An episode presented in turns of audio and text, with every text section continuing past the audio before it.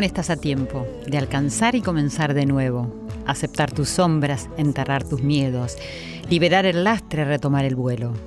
No te rindas, por favor, no cedas, aunque el frío queme, aunque el miedo muerda, aunque el sol se ponga y se caliente, se calle el viento. Aún hay fuego en tu alma, aún hay vida en tus sueños, porque cada día es un comienzo, porque esta es la hora y el mejor momento, porque no estás sola, porque yo te quiero. Un fragmento del poema de Mario Benedetti, No te rindas. Buenas noches, muy bienvenidos a este nuevo encuentro de Corazón Valiente, el poder de los valores, en Radio Nacional, la radio de todos, y en todos los corazones valientes que reúne este programa, para contemplar y reflexionar temas actuales. Y también para imprimirles una mirada optimista y esperanzadora al hoy, sí, al aquí y ahora, a este presente. Por supuesto que sin evadir los problemas que transitamos, pero acá reflexionamos sobre las alternativas y las grandes oportunidades que siempre conllevan los mismos, ¿cierto? Yo creo que es muy sabido, porque hay muchos ejemplos, cómo lo peor puede despertar una faceta que nunca hubiéramos pensado ni imaginado. Lo peor es un punto de inflexión que se puede aprovechar para replantearnos temas, situaciones, quizás, porque no, la vida misma cuáles son nuestros objetivos, cómo estamos pasando por esta vida, qué podemos hacer frente a lo que sucede. Elegir la vida, por ejemplo. Estamos próximos a la semana que hay una festividad judía que se llama Rosh Hashanah, que es el inicio de Año Nuevo, que lo llaman también cabeza del año y que es considerado como el cumpleaños de toda la humanidad. Y más allá de las creencias de cada uno de nosotros, me gustó este concepto que podríamos tomarlos, ¿no?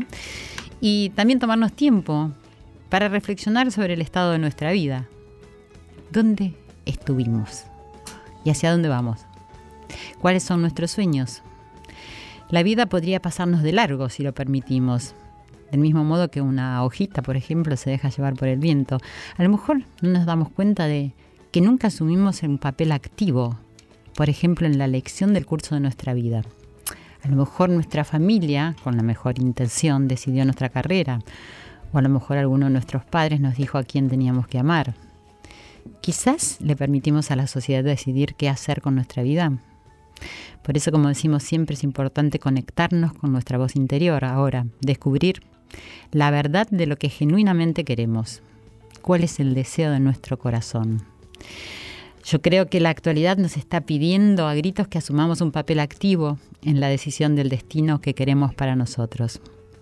Así que quise empezar el programa del día de hoy con esta reflexión y nuevamente agradecerles por estar, por asistir a esta cita semanal incondicionalmente, donde la pasamos también por el solo hecho de reunirnos desde tantos puntos distantes en todas partes del mundo y sentirnos tan pero tan cerca.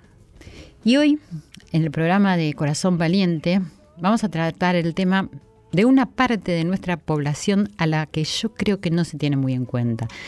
No solo en la República Argentina, creo que a nivel global también, y son los adultos mayores.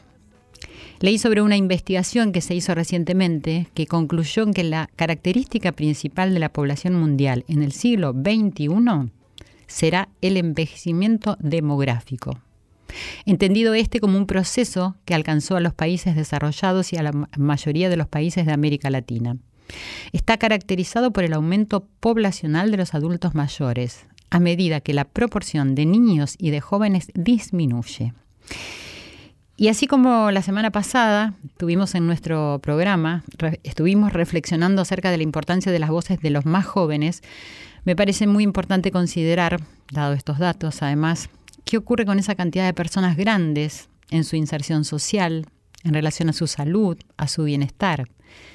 ¿Cómo es el sistema previsional para ellos, cierto? ¿Y qué pasa con los jóvenes y con los niños en relación a toda esta gente mayor? ¿Se ha dado una cultura que ya no tiene en cuenta las voces de los mayores como en otras épocas, acaso? No sé, ¿acaso parecería que no cuenta la experiencia, las vivencias, la sabiduría que esto trae? ¿Cómo ven y tratan los niños y los adolescentes a sus abuelos, a los padres, a los mayores? ¿Los escuchan? Bueno, todas estas preguntas que me hago y que les transfiero a ustedes también para ver cómo nos hace eco en el corazón.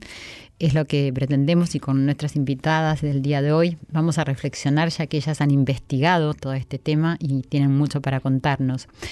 Quiero agradecerles mucho, como siempre, a todas las Joelitas, a las fans de Joel Ansaldo, que está sonando en este momento detrás de mi voz a todos los oyentes, amigos, a las 49 emisoras de la República Argentina, que son la familia de Corazón Valiente, gestada en este amor que genera Joel Ansaldo, por supuesto. A todos ustedes que están del otro lado, que es el mismo lado en el que estamos todos, a Irene Rost, a Ale Segade, mis queridos productores, y a Javier Chiabone, lo dije bien, que es eh, el operador técnico en este momento de nuestro programa. Todos nosotros hacemos este corazón valiente. Como siempre, les pido que me escriban a arroba nacional AM870 arroba Silvia Pérez es mi cuenta de Twitter y de Instagram. También me pueden seguir en mi fanpage que es Silvia Pérez Sitio Oficial. Pueden escuchar los programas de Radio Nacional en canal 955 de Cablevisión y si tenés DirecTV en el canal 976. Y siempre nos podés escuchar en radionacional.com.ar. Vamos a escuchar ahora un tema y ya estamos con nuestros invitados.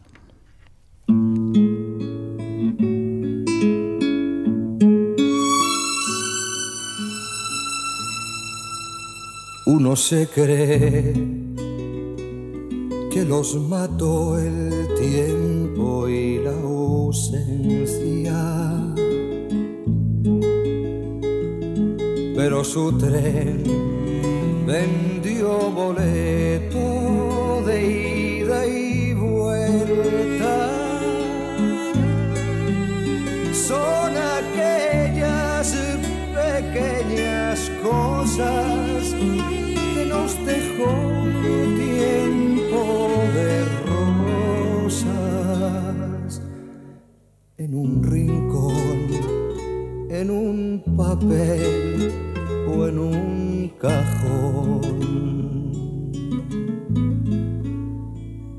Como un ladrón te acechan detrás de la puerta. Tienen a su merced como hojas muertas que el viento arrastra allá o aquí que te sonríen tristes y nos hacen que lloremos cuando nadie y continuamos en Corazón Valiente, el poder de los valores, en esta noche que estamos reflexionando acerca de lo que está sucediendo con la gente mayor, con la gente grande, con el envejecimiento de la población. Y nos visitan en el estudio Luisa María Salazar Acosta, que es profesora en Ciencias de la Educación y es doctora en Demografía. ¿Cómo estás, Luisa? Muchas gracias por acompañarnos. Hola, ¿qué tal?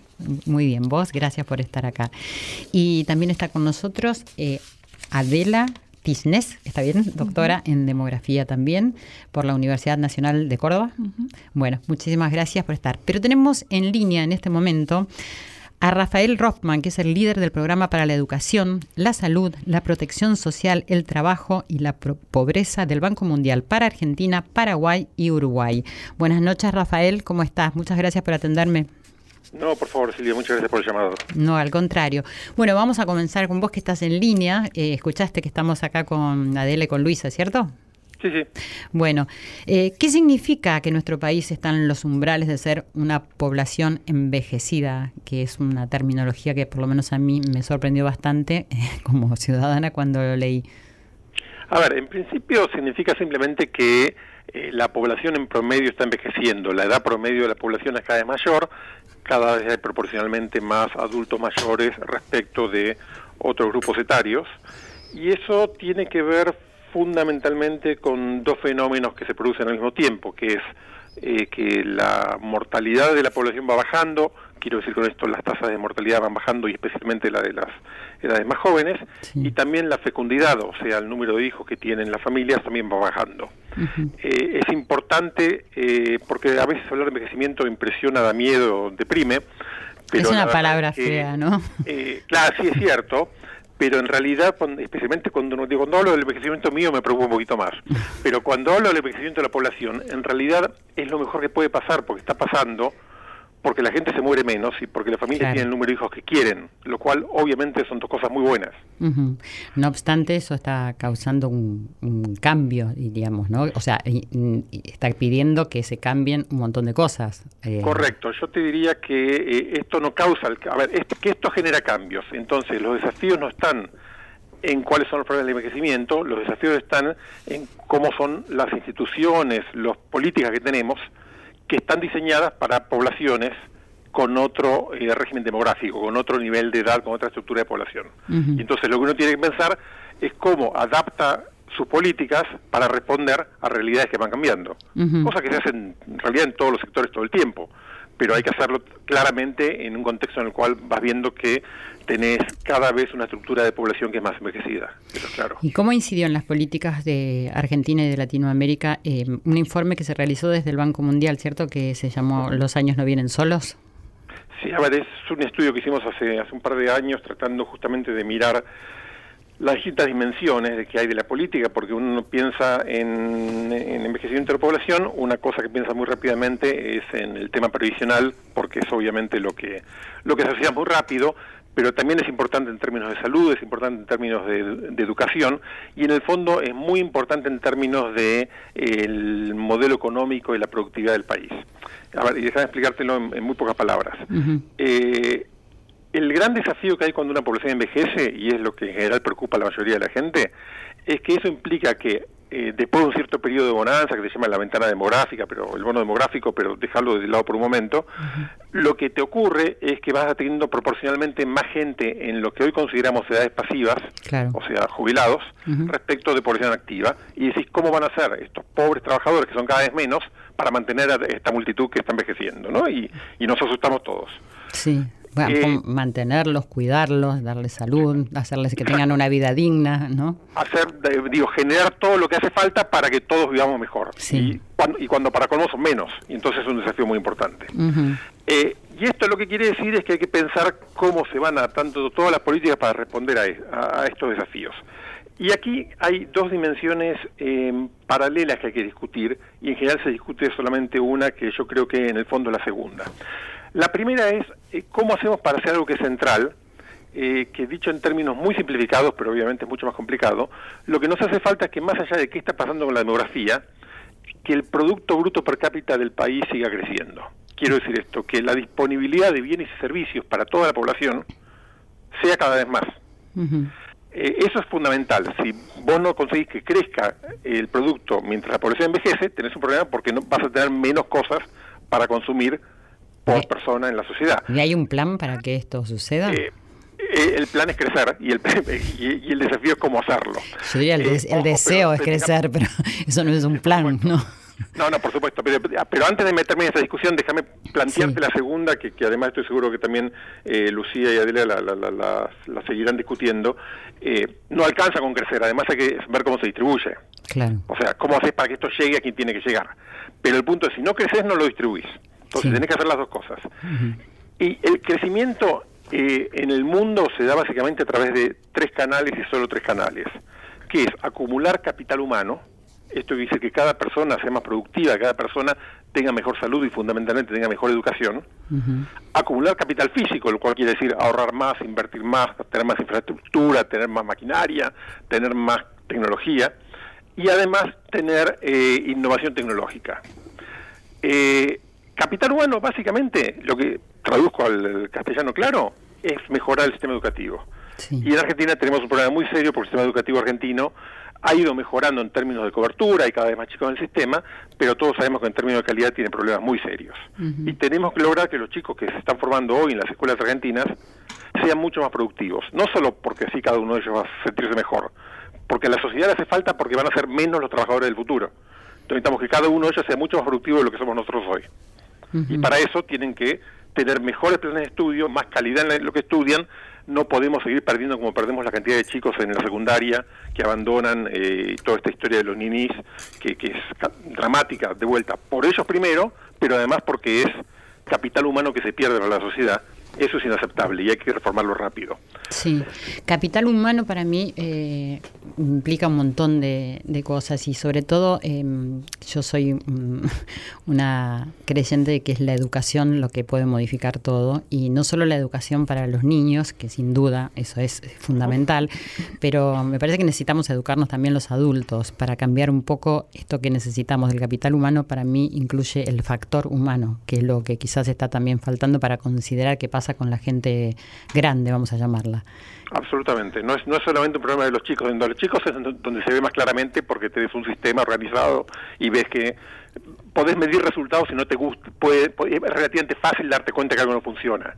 Con los adultos es más difícil porque uno no sabe cómo medirlo, lo ve, lo percibe cotidianamente, pero no hay un indicador que te diga esto no funciona, ¿no? Pero el problema en el fondo es el mismo, efectivamente, tenés razón. Y que quería preguntarle a Adela y a Luisa si querían eh, compartir con vos algo de estos conceptos, intercambiar. Eh, bueno, no. ¿Está hablando Adela? ¿Qué tal? Eh, adherir a, lo que viene planteando, em, comentar también que bueno que el proceso de envejecimiento es un proceso irreversible, entonces necesariamente tiene que ser atendido em, no solamente a las personas que hoy eh, están atravesando estas edades adultas mayores, sino prevenir y pensar que este proceso eh, es irreversible y ha llegado para quedarse, entonces todas estas cuestiones a tener en cuenta eh, deben empezar a despertarse en este momento porque esto, el, proceso ha llegado y en mayor o en menor medida en las poblaciones de, Argentina eh, está instalándose, ¿no? Entonces, como empezar a pensar este nuevo, este nuevo escenario poblacional. Y bueno, también eh, por ahí mencionar que eh, la Argentina, nuestro país, es muy extenso y en esa extensión hay una heterogeneidad y una diversidad enorme y que el proceso de envejecimiento se da de una manera muy diferente en las distintas regiones de nuestro país y que hay provincias que tal vez tienen un proceso de envejecimiento más avanzado y otras provincias que eh, por ahí están en una etapa anterior. Esto quiere decir, como ya habían mencionado anteriormente, que la proporción de adultos mayores no es eh, la misma en todo el país, eh, sino que difiere de una región a la otra. Y decime, Rafael, en lo que se refiere a la convivencia social, ¿cómo habría que repensar las estructuras? A ver, eh, el problema con estas cosas es que, mm, digo, nos sentamos nosotros cuatro y en un rato hacemos un hermosísimo modelo de cómo debería hacerse las cosas. Claro. Eh, y de hecho lo hacemos todo el tiempo, ¿no? En, un café o profesionalmente. Estamos todo el tiempo pensando, acá habría que hacer algo. Y la verdad es que los desafíos grandes en términos de, política pública, que es lo que en definitiva se puede hacer, eh, no, no, no declaraciones de buenas intenciones, sino una política que es implementable, eh, el desafío más grande suele ser no en pensar qué se debería hacer, sino en conseguir hacerlo, en conseguir implementarlo. Eh, por ejemplo, de vuelta vuelvo a lo más fácil. Todos sabemos que la educación en Argentina tiene problemas muy serios. Y básicamente nadie dice, no, está todo bien, los chicos aprenden lo que tienen que aprender. Ahora, no logramos cambiarlo. No logramos cambiarlo porque hay conflictos políticos, porque hay intereses cruzados, porque eh, los recursos nunca son todos los que uno querría que sean. Y, se acumulan ese tipo de cosas y inevitablemente te van limitando tu capacidad de avanzar en algunas líneas. Todos sabemos que eh, como recién decían, eh, hay muchas disparidades regionales en la Argentina y ese es un problema muy serio. No hay solo disparidades regionales, hay muchas disparidades sociales, que en el fondo, digo, eh, es un problema paralelo. hay sectores de, clase media y clase media alta de las grandes ciudades del país que tienen niveles de vida, niveles de educación y características demográficas iguales a los países más avanzados del mundo mm. y a 20 cuadras de, de estas familias hay grupos que están entre los comparables a los países más menos avanzados del mundo y es una ensalada en la cual no conseguimos reducir la inequidad en este tipo de cosas y ese es un trabajo muy fuerte que hay que hacer. Hay cosas que sabemos que hay que hacer, hay que mejorar, por ejemplo, muchísimo los problemas de educación sexual. Argentina tiene un drama monumental de vuelta por muchas razones, como es la fecundidad adolescente. Eso es muy malo eh, porque tenés chicos que están haciendo en, hogares que no están en condiciones de protegerlo como corresponde.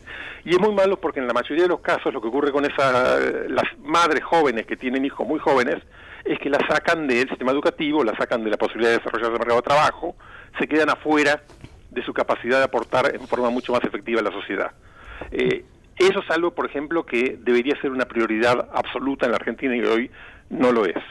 Eh, es relativamente fácil identificar algunos eh, cuellos de botella, algunas balas de plata con las que deberíamos estar actuando. Después de eso hay un trabajo muy lento, muy progresivo de construcción. Uno no puede hacer una revolución educativa mañana sin primero estar dándole a los maestros herramientas que hoy no tienen. Pero no le puedo decir a los maestros, ustedes a partir de mañana cambian todo el sistema educativo, arréglenselas. No, sin duda, no, no. Bueno, por eso te decía, tenemos que educar a los adultos. Ahí, y es una construcción, pero y eso es una construcción lenta, ¿no? Eso es un, algo que hay que tener un norte claro y apuntar para ahí y mantenerse y construir. Pero hay políticas públicas, es decir, hay políticas públicas que están encaminadas hacia las soluciones de estos temas que son en realidad los fundamentales porque quizás siempre vemos las noticias del día a día, estamos hasta intoxicados de esas noticias, pero esto es lo que va a determinar cómo va a ser la población, cómo van a ser los jóvenes, cómo van a ser, cómo van a terminar sus vidas los, las personas mayores. Hay políticas que están, es decir, desarrollándose, aunque sea en forma lenta, hacia este lugar. Yo creo que sin duda alguna, eh, siempre son más lentas de lo que queremos, pero eso es parte de la realidad.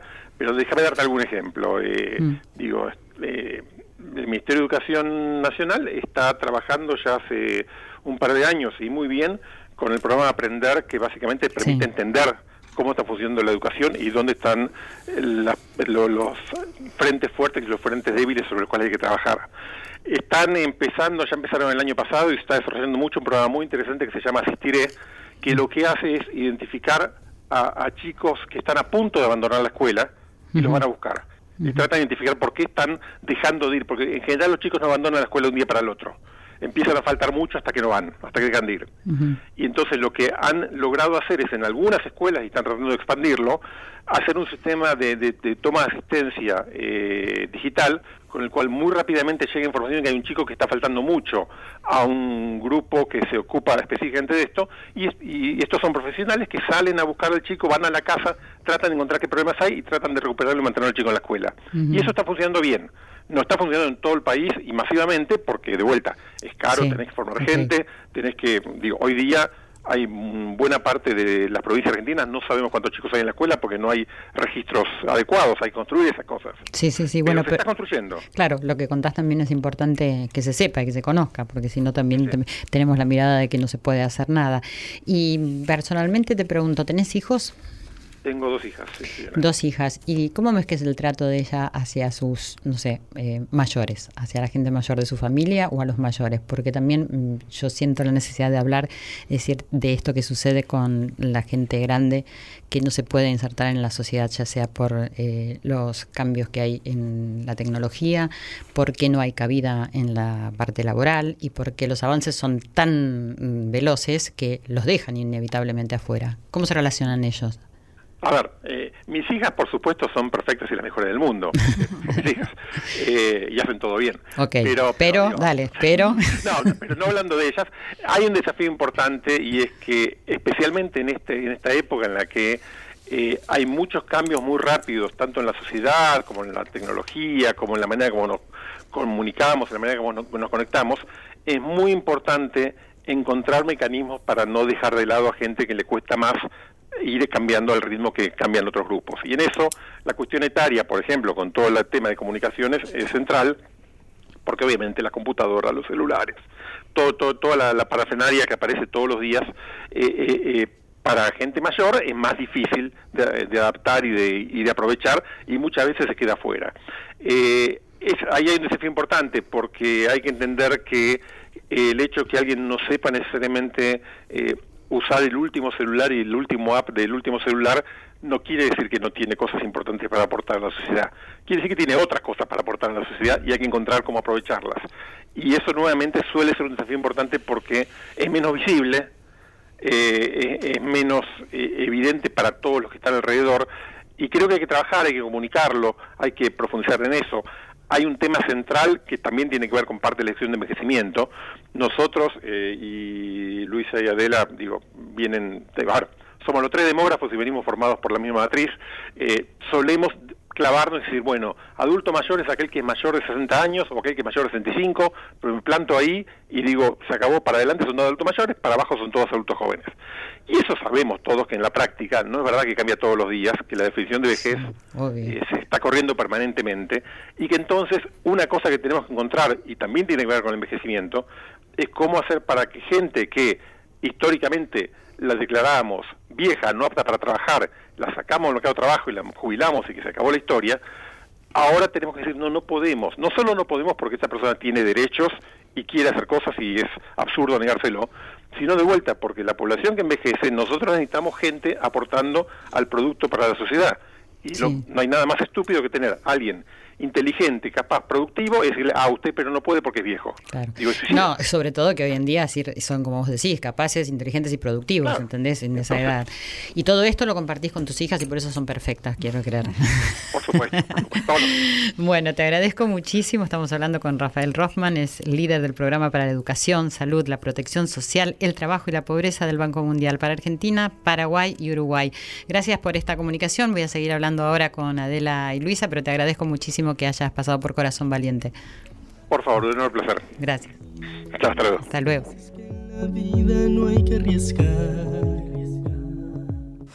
Hasta la una. Corazón Valiente.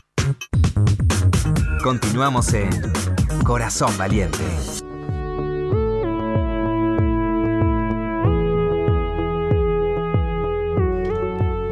Y sí, continuamos en Corazón Valiente. Acá estamos reunidos estos tres corazones valientes en esta mesa del estudio de Radio Nacional. Estamos con Adela Tisnés, doctora en demografía, y Luisa María Salazar Acosta, tiene un nombre larguísimo también, doctora en demografía y licenciada en ciencias de la educación.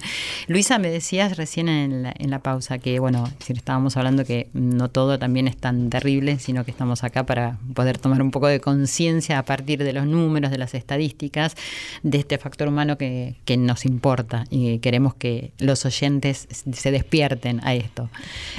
Contame. Bien, bueno, nosotros, eh, nosotras un poco queríamos traer una mirada optimista del envejecimiento, en el sentido que eh, si bien todo lo conversado anteriormente nos permite visibilizar la problemática y por supuesto que eh, no negamos que hay ciertas cuestiones que sí son un poco preocupantes, pero también hay muchas otras que son muy positivas eh, valoramos mucho la presencia, la existencia, el tener abuelos y abuelas, fundamentalmente abuelas, porque el proceso de envejecimiento es algo más que nada femenino.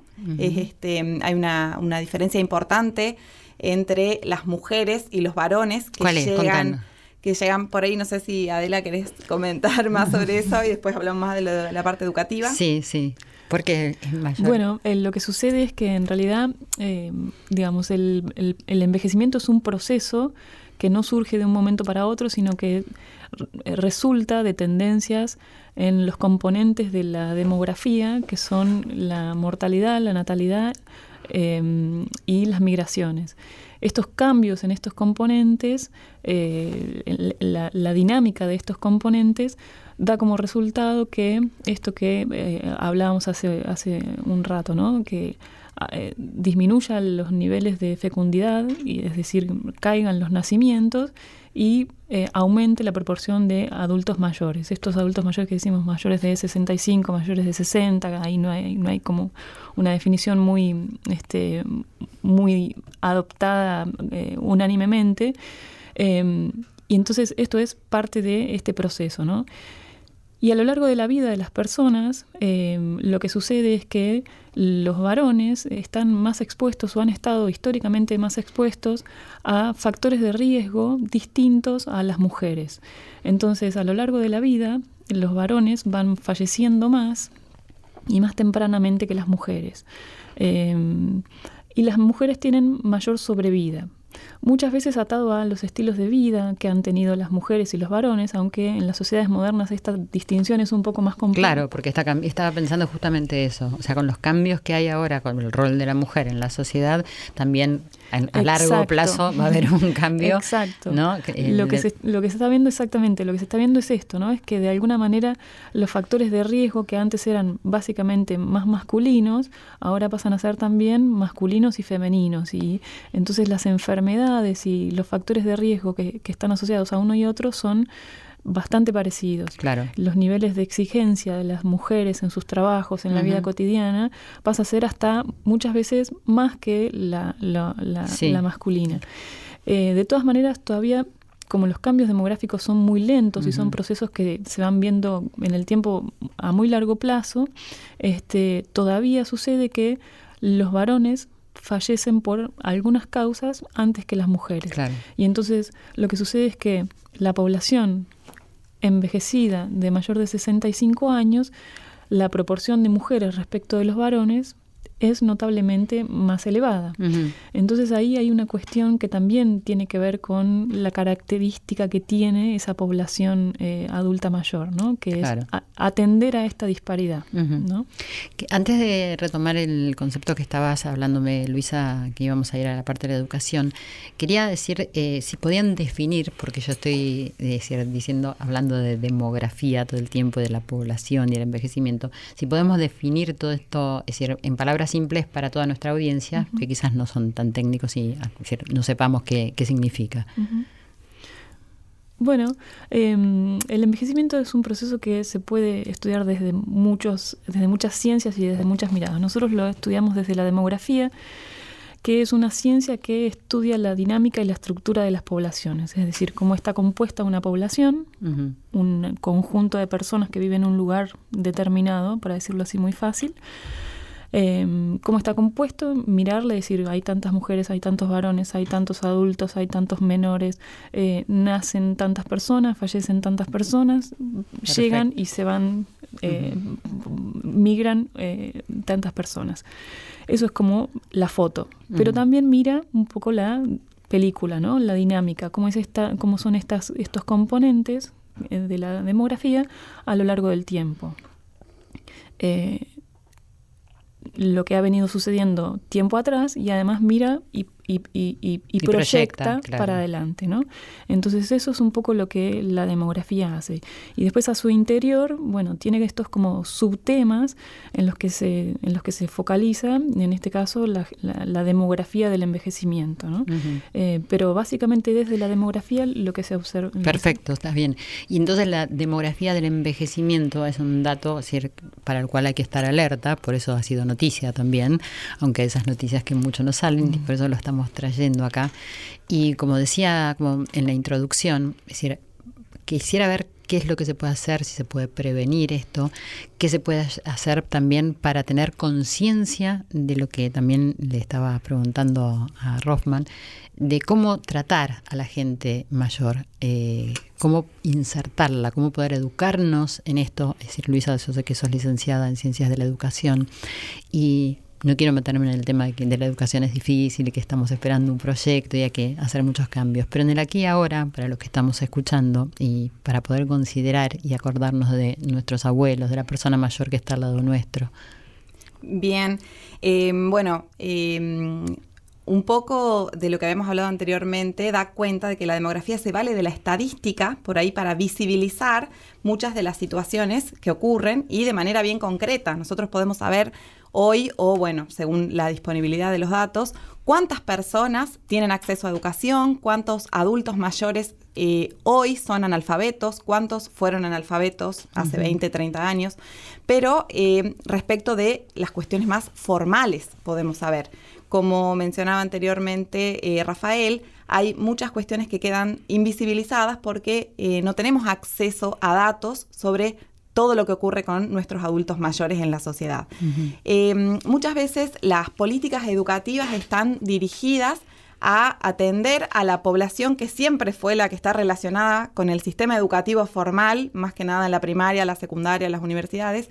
Y hoy sabemos que eh, la educación, eh, bueno, además de ser un derecho, eh, existen muchos programas de educación permanente para adultos mayores y tal vez em, desde el plano más informal. Lo que sería bueno, por ejemplo, algo positivo, sería formalizar más estos espacios y brindar em, esta oferta a personas mayores que este, deseen seguir formándose, seguir capacitándose y seguir aprendiendo, porque aprender se puede aprender toda la vida. ¿Y dónde funcionan estas, estas formaciones para adultos mayores? Y hay diferentes, por lo general las universidades, desde los programas de extensión universitaria, hacen muchísimas cosas que a veces este, con mucho esfuerzo, pero bueno, con mucho amor, salen eh, las universidades a las calles, al medio, y se brinda de todo tipo de cursos o de actividades, de talleres, desde eh, la formación profesional de las personas que se forman en las universidades. ¿Tecnológicas también? Sí, seguramente sí.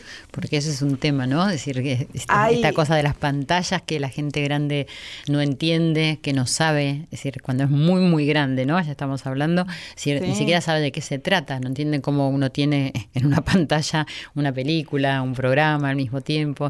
Entonces, digo, hay gente que quizás mm, no necesite insertarse en ese lugar, pero hay gente que a lo mejor se siente perdida. ¿no? Exactamente. Ayer hablábamos un poco de la brecha tecnológica Sí, exactamente, que digamos, el desafío de las personas de estar eh, como incluidas dentro de esta vorágine tecnológica y muchas veces los adultos mayores o las personas que, digamos, de alguna manera en algún momento han perdido conexión con el, desarrollo tecnológico, eh, incorporarlos de repente a su vida es un desafío súper, súper este, importante y nosotros tal vez lo mirábamos desde un punto de pensarlo como un lugar de encuentro entre la población joven y la población adulta, ¿no? Eh, decir, construir lazos a partir de eso que algunos, eh, la población joven sabe y la población adulta desconoce, entonces pensarlo como, bueno, un lugar a partir de donde se puede construir algo eh, de conocimiento entre ambos eh, para superar esta cuestión de la brecha tecnológica que de repente ha dejado desde eh, tal vez nosotros no lo vemos, no lo, no lo sentimos tan, tan cotidianamente porque estamos un poco más acostumbrados, pero el hecho de que las personas adultas tengan que ir al cajero, eh, tengan que relacionarse de otra manera con los sistemas eh, de comunicación, con los sistemas previsionales, con los sistemas laborales, con los sistemas educativos, de repente plantea una, una, un, un desafío que debe ser abordado de alguna manera. ¿no? Sí, una necesidad también muy importante. Y, y, tomo la palabra que vos dijiste, encuentro, que puede ser un encuentro entre los jóvenes y eh, la gente grande, que sería como una forma de complementar esto, ¿no? Porque lo que se produce es el desencuentro eh, con todo esto. Y además, eh, justamente hoy había estado viendo y me preguntaba, si la gente grande necesita ir a un cajero o ir a hacer un trámite personalmente porque mm tampoco tiene acceso, es decir, no sabe bien cómo manejarse con Internet. Y si bien ahora hay en varios establecimientos personas que empiezan a ayudar a la gente grande, se ve un poco así como la desprotección de estar esperando desesperadamente que alguien les ayude para decir algo y, eso habría que revertir quizás, ¿no? Que sea como un, encuentro amable donde, decir, pueden enseñarle a la, a la persona lo que los jóvenes está, están aprendiendo también, porque creo que todos estamos aprendiendo en este momento. O sea, yo me tuve que insertar sí o sí en los medios porque estoy trabajando y porque es así, pero también necesité que me ayude mucha gente, acá en la radio, por ejemplo, mucha gente joven que, me ayuda. Y digo, promover esto me parece que es fundamental, hasta tanto haya una política eh, pública que pueda, decir, aunque esté desarrollándose en forma lenta, pero esto es necesario. ¿Y mm, cómo tendría que modificarse toda la situación y las circunstancias en las que estamos viviendo como para que mm, las familias puedan tener alguna certeza de que pueden criar más hijos y que la población entonces pueda cambiar, es decir, que pueda crecer esta población que está, digamos, ahora en un porcentaje bajo, bajo que es el de los jóvenes. Eh, bueno, un poco lo que se mencionaba anteriormente de este proceso de envejecimiento que tiene sus aristas positivas es eh, que las personas pueden planificar tener hoy la cantidad de hijos que quieren tener.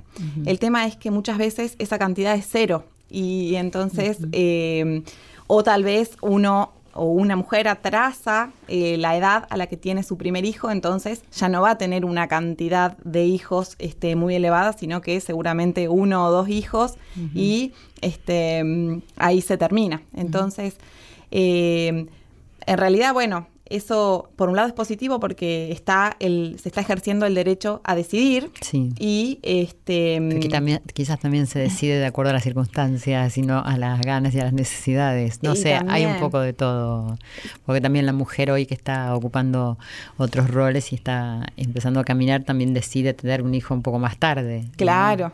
Y por otro lado tenemos también la gente las chicas con poca educación y que tienen hijos muy jóvenes y entonces todo eso genera como mucho inconveniente. Claro, sí, que tal vez muchas veces eh, no están dentro de esta, de esta planificación. Eh, eh, algo que por ahí sería interesante o que tal vez es importante fomentar o trabajar para encontrarnos entre las diferentes generaciones es por ahí la tolerancia y tratar de ser, tener paciencia, porque muchas veces, fundamentalmente con la tecnología, eh, los más jóvenes tienen esa facilidad para acceder y para manejar rápidamente e instintivamente muchas veces cosas que los adultos mayores eh, no, no las resuelven de esa manera.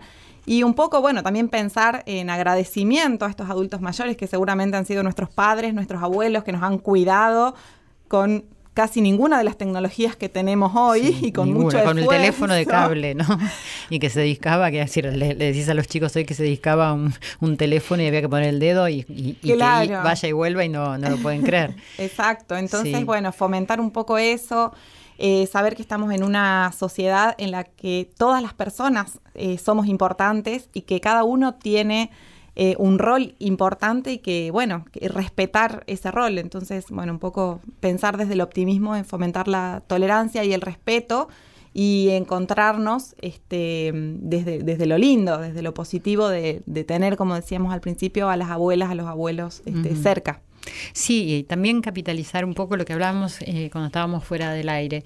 Eh, antes, en épocas y hace unas décadas nada más, no digo a lo largo de la historia, pero si bien se imponía en forma autoritaria quizás el respeto a los mayores, es decir, se daba ese respeto, ¿no? Y se escuchaba a la persona mayor y se escuchaban las vivencias y las experiencias que son valiosísimas, porque decir, viviendo es como que adquirimos la sabiduría, algunos más, otros menos, no importa.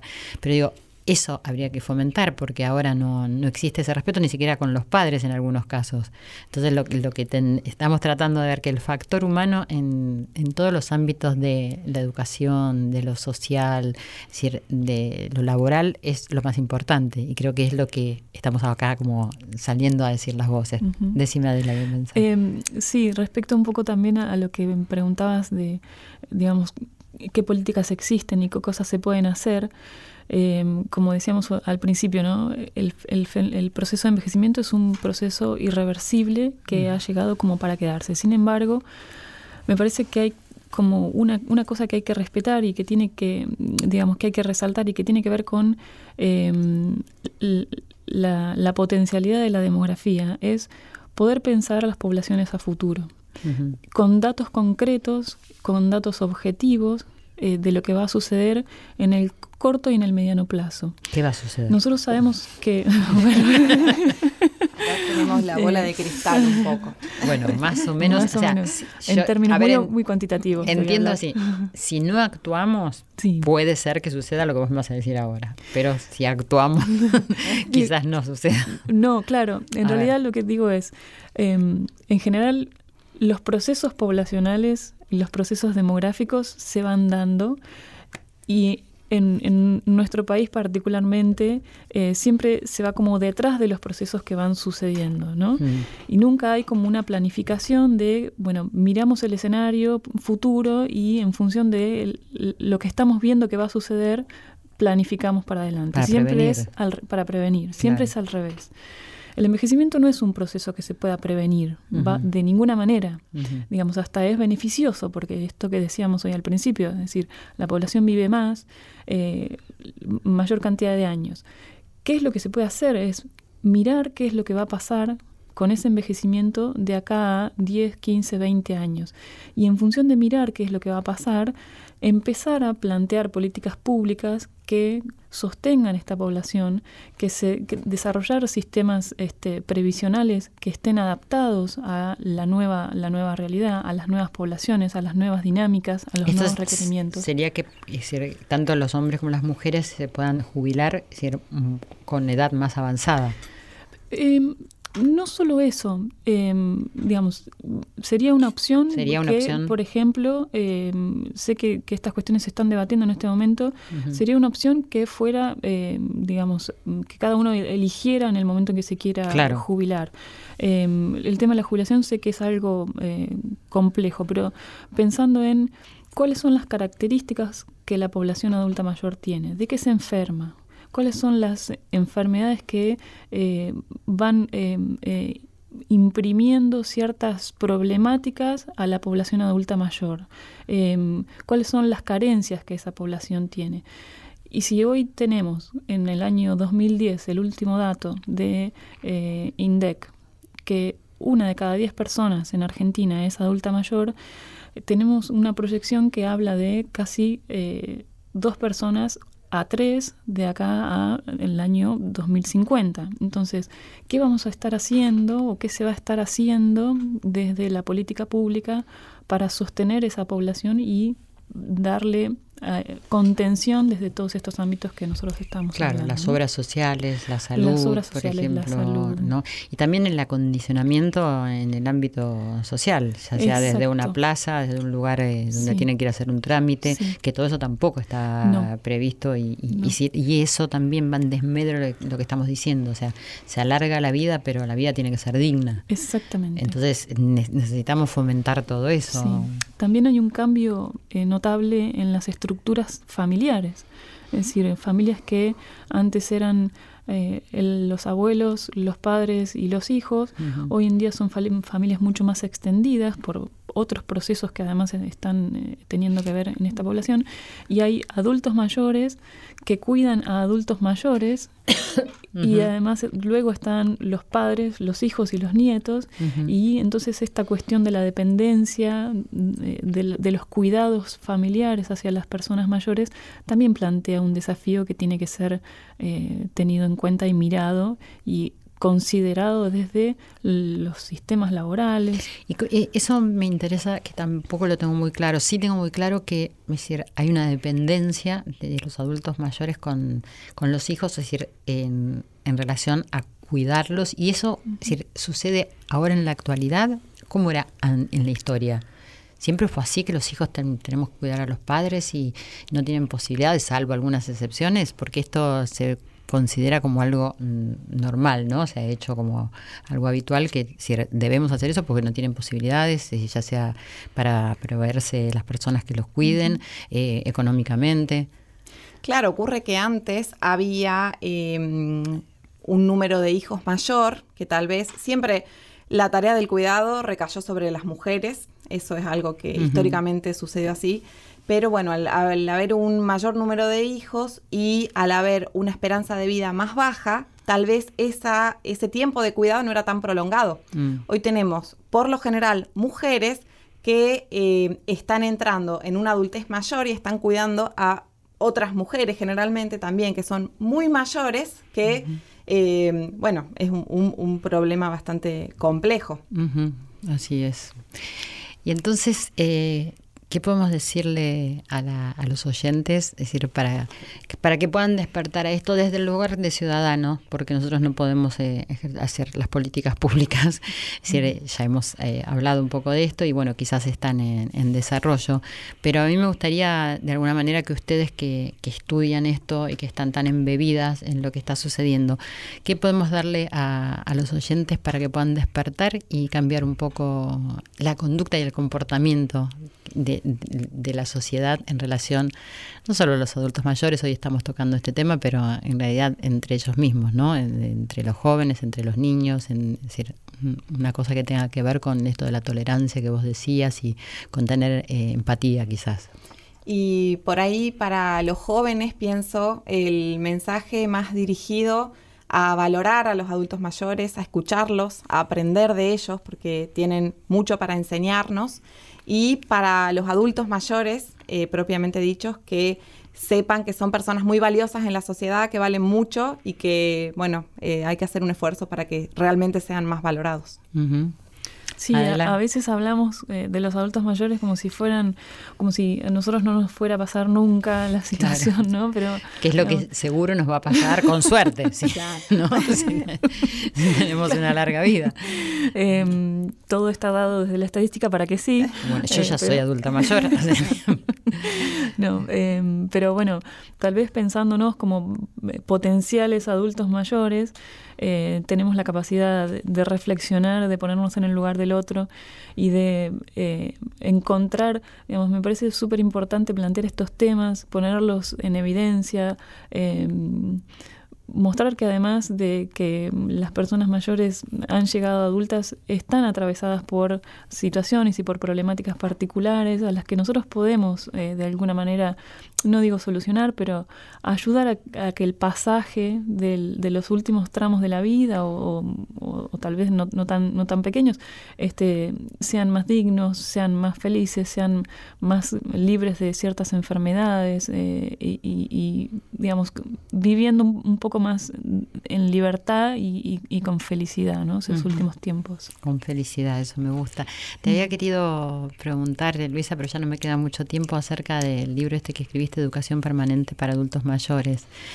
Eh, un poquitito cortito, ¿me puedes decir de qué se trata? Ese es, es un trabajo que escribimos, un artículo en realidad, ah. eh, con la profesora Cecilia Mercado de la Universidad Nacional de Salta, que eh, cuenta un poco la experiencia de un grupo de adultos mayores que recibe educación permanente, cursos dictados por profesores universitarios desde un programa de extensión que se da desde hace más o menos 10, 11 años y que, mm, y que bueno, eh, es muy positivo para ellos y que eh, sirve muchísimo y que lo vemos cada martes y cada jueves cuando va cada docente y cada adulto mayor allá dónde es en, Salta, en, la provincia de Salta. Bueno espero que eso contagie. Eh, les agradezco mucho. Estamos hablando con Adela Tisnés y con Luisa María Salazar Acosta que son doctoras en demografía.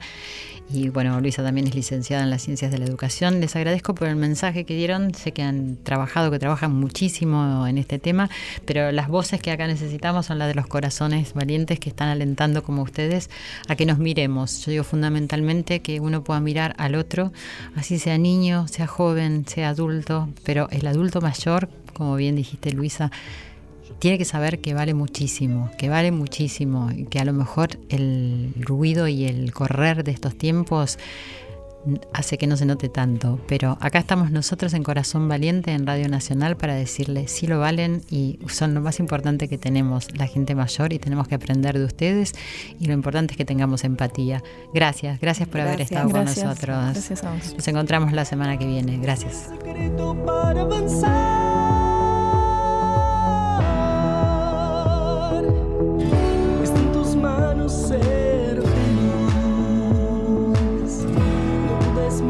cree en ti.